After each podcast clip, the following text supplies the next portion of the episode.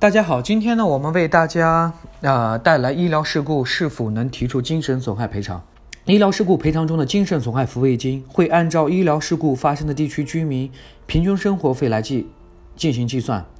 造成患者死亡的赔偿年限最多不会超过六年，造成残疾的最长赔偿年限不会超过三年。由此可见，一般的医疗事故是不能申请提出精神损害赔偿的，只有造成残疾或者死亡的。才能申请精神损害赔偿金。